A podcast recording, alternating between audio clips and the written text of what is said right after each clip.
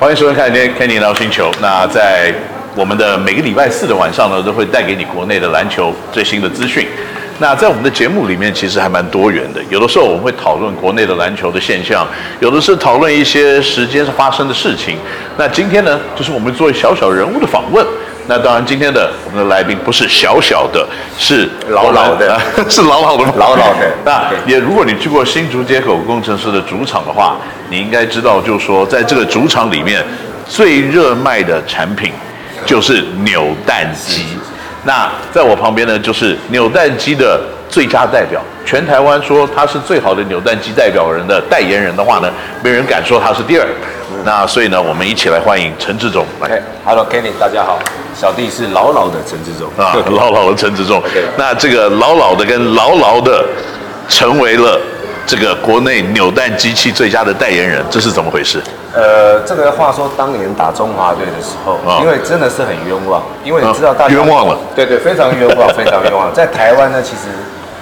你会大家会觉得这是不对，可是到国际赛你也知道弱肉强食啊。国际赛就是你我没有明天，打完了下次遇到可能是明年了，或者是两年后了，或者是他下次选不到了。对对对，或者是我退休了再也遇不到了啊。所以通常在国际赛这一场球赛就是不是你死就是我活，对，因为最后就是谁晋级谁淘汰，或者是站上颁奖舞台。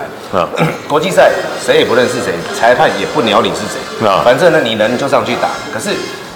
有一种战术叫 pick and roll，是最常使用，国内外国际赛都一直在使用 pick and roll。可是你知道 pick and roll 都是不是后卫对后卫哦？pick and roll 是后卫要去对大中锋。对，是过来掩护的这个人。对，所以通常我都是被于防守，不是对方的主力控球，不然就是对对方的射手或主力的得分手。对。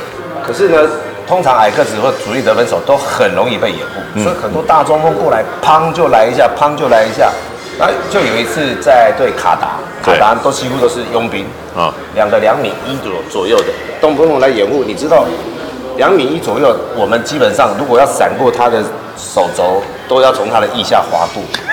有时候那个不小心，他们又不洗，他们的味道有时候没有抹的时候，其实有时候过去你就会发觉这边整个都是他的腋下抹过的汗水，有时候还有毛在上面。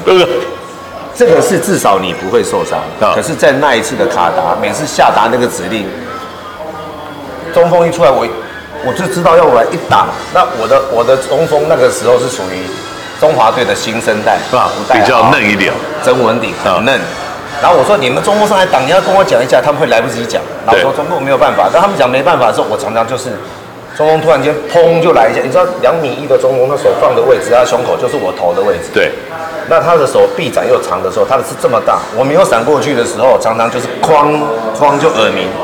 不是耳鸣啊，就是可能打到突然间你会好像开脑震荡一样。那我的个性又不愿意说好示弱，跟教练讲我被打了，我我我不打了，我要休来休息，我一定继续打。可是当我告诉我的小学弟曾文鼎跟吴代豪说，哎，你们也帮我一下，我的后卫过去，你们帮我嗨秀一下啊。他说钟哥，可是我嗨秀，他们一进去他们就灌篮了。对，嗨秀的意思就是说你要过去。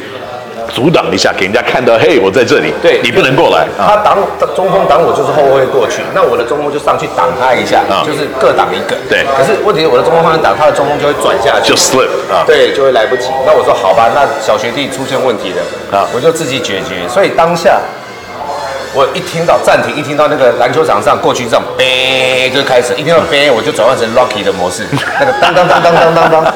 然后对方后卫又抠那个战术，那个教练又抠一个战术，对方后卫又抠那个战术，我就嗯好了，我知道了。我在右边、左边，我的右有人来了，在左边、右边的中锋要来，那没办法，他打我的大头，我就觉得啊，我实在是忍不了。我跟裁判反映，裁判也不理我，好吧？那既然这样子，那就表示裁判允许这样的动作。对，所以我突然间灵机一动，他打我大头，我一拳那拳头就往他小头攻击，啊，砰，他就倒下去了。但是打到是没有马上倒下去，打到是。我离开了，过两秒才会倒下去。对，所以倒下去之后，他反应比较慢一点。然后球球赛已经打完了，比如说投进或犯，然后反应倒下去之后，然后对方就没有再站起来，然后就抬出去了。抬出去了，全场旁边的中华队全部就这样傻了。后来对方又换一个两米一的上来。啊。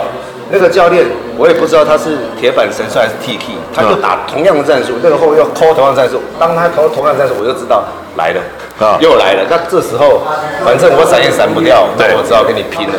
所以一拼之后，第二个中锋又倒下去，也就是说不到三分钟，他们两个两米一的中锋都倒下去。所以他们学的速度太慢了，反应太慢。换了那场球赛，因为他少了卡达少了那两个两米一的中锋，然后我们就赢球了。旁边的学弟就在那边说：“哦，中锋厉害。”那从那一次回来之后，哦，那些学弟就开始到处帮我宣传啊，宣传到什么什么。可是那时候扭蛋机可能还没这么的多。那也没有这么的热门，是，所以那个时候这个外号可能就没这么响叮当。是，不过呢，阿刁你打球是十分凶悍的一个人。是，那你从小就是这么凶悍吗？还是什么原因造成了你打球这么拼、这么凶，或者是呢，好像每一场比赛都要跟人家拼命的这种球风呢？其实我小时候很爱哭啦。嗯、我我其实遇到一些事情，我很容易哭。可是从小的一个贫困的生长环境，让我知道哭没有用。嗯。所以我常常教育孩子说啊，哭没有用，然后什么事一定要靠自己。所以你遇到什么问题，你真的只有自己去想办法解决。动脑筋，你只有动脑筋，嗯，你只有去强悍，付诸于行动，让自己的心态更强壮。对，你要让人家知道你怎么样都击不垮我，我一定会有跌倒的时候，但是我绝对会爬起来。这个就是我在我自己二十七岁的时候认识的陈志忠，那时候他才十八岁吧，刚从三重要毕业那一年，对不对？那然后呢？进入了职篮，然后还有在师大都其实靠了自己非常努力的这个这个要求精进而进步，所以越打越好。那可是，在你打球的过程当中，你也有一次其实跟赖国宏出了冲突。是。那赖国宏最后就是跌倒的时候不小心打到你的鼻子，你你会记仇吗？你会记恨吗？其实不会，因为我跟赖国鸿其实都很好，Kenny 我们都是老队友，在幸福。我跟他都很好，那那一下是当上当下的一些冲突啊，嗯、当下一些冲突，突然冲突来，大家肾上腺素上来就会火大。可是，在之后，我们都还是很好朋友，我们到现在都还常联络啊。是啊，在这个事件之后，我当下只是抄球，转身我要准备传球，赖国荣也只是为了要把球抄回来。对，刚好他骑在我身上，可是我转身直接丢出去，丢到他的脸就弹出界。对，我第一个反应是我在看球，哦，出界了，逼我球，突然就咣就下来，他觉得他被打到脸，他很没面子。观众在笑，他觉得他那个面子要讨回来，那我也都能理解。球场上是这样，我们打过球仗，有时候球场上你不要看两队打架，打完架其实晚上都一起去吃饭。其实大家都很清楚，大家都很熟啊。只是后来大家在网络上开始啪啪啪啪啪，其实大家不了解。那由于我也很清楚这样的状况，所以我不是只有身体在球场上强壮，我必须让我的心态更强壮。所以。之后我面对到所有很多人，像前一阵大家讲，大家网络霸凌高不好，或者是很多人在讲球员怎么样，怎么样，叭叭叭叭，哎，巴斯利啊，或者是 H 哥哪些球员，我都会在这边告诉这些年轻后辈，你不用去理会所有人，你没有办法去活在每一个人的嘴巴下去，对，活出他要的那个样子。对，你有只有做出你要的样子，你让自己更强壮，嗯、你才能够走得更顺遂。没错，场上其实就是一个生活的大环境的一个缩影，你只有强悍自己，你在这个环境里面才能继续的生存。